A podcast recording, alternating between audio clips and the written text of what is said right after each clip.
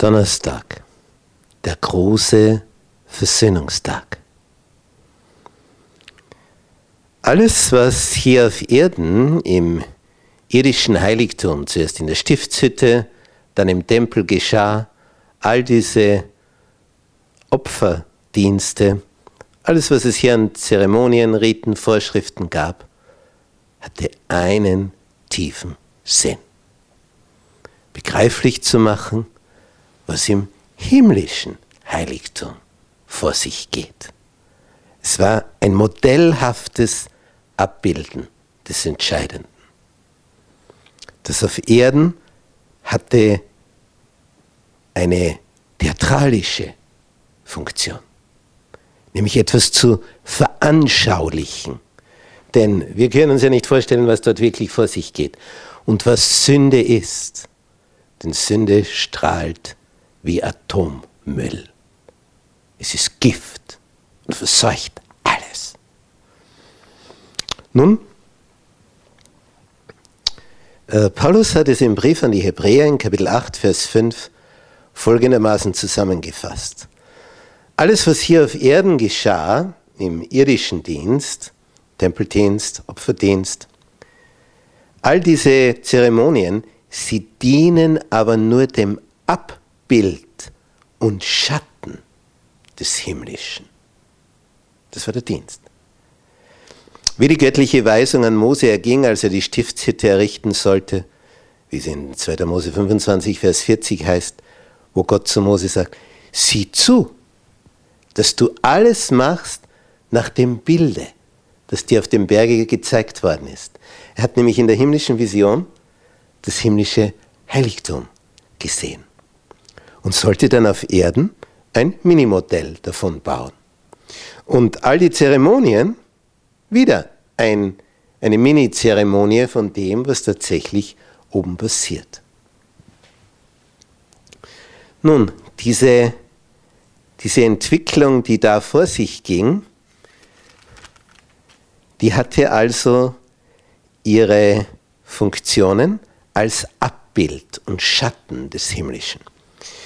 In Kapitel 9 des Hebräerbriefes ab Vers 20 wird zitiert aus 2. Mose 24, Vers 8, das ist das Blut des Bundes, den Gott euch geboten hat. Und die Stiftshütte und alle Geräte für den Gottesdienst besprengte er desgleichen mit Blut. Und es wird fast alles mit Blut gereinigt nach dem Gesetz. Das klingt ja sehr seltsam, nicht? Wenn ich etwas mit Blut bespritze, von rein ist da nicht mehr viel zu sehen. Das wird ja dann rot. Aber das bedeutete Reinigung. Warum? Und das erklärt er hier. Ohne Blutvergießen geschieht keine Vergebung. Ohne Blutvergießen geschieht keine Vergebung. Reinigung, Vergebung. Und es geht nur mit Blut. Und deswegen all dieses Tierblut, das da vergossen wurde, um klarzustellen, es braucht eine Reinigung. Da ist Gift, da ist Sünde, da ist Atommüll. Und das Ganze muss gereinigt werden. Das Gift muss weg. Ohne Blutvergießen geschieht keine Vergebung. So also mussten die Abbilder der himmlischen Dinge, das war also der irdische Dienst, sind die Abbilder der himmlischen Dinge, so mussten die gereinigt werden. Durch Blut. Von Tieren. Die himmlischen Dinge selbst aber müssen bessere Opfer haben als jene. Ja, was war da für ein Blut? Denn Christus ist nicht eingegangen in das Heiligtum, das mit Händen gemacht und nur ein Abbild des wahren Heiligtums ist, sondern in den Himmel selbst, um jetzt für uns vor dem Angesicht Gottes zu erscheinen. Auch nicht, um sich oftmals zu opfern, wie der hohe Priester alle Jahre mit fremdem Blut in das Heiligtum geht, sonst hätte er oft leiden müssen vom Anfang der Welt an. Nun aber am Ende der Welt ist er ein für allemal erschienen, durch sein eigenes Opfer die Sünde aufzuheben. Und so wie es auf Erden zwei Dienste gab,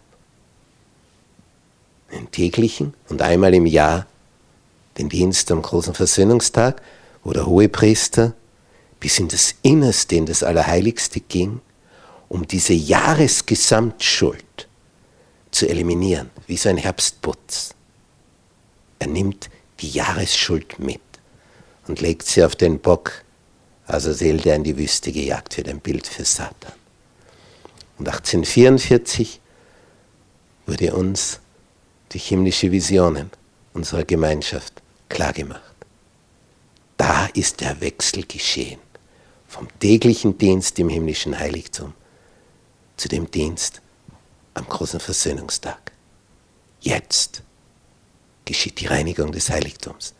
Die Stunde des Gerichts ist gekommen. Bis morgen.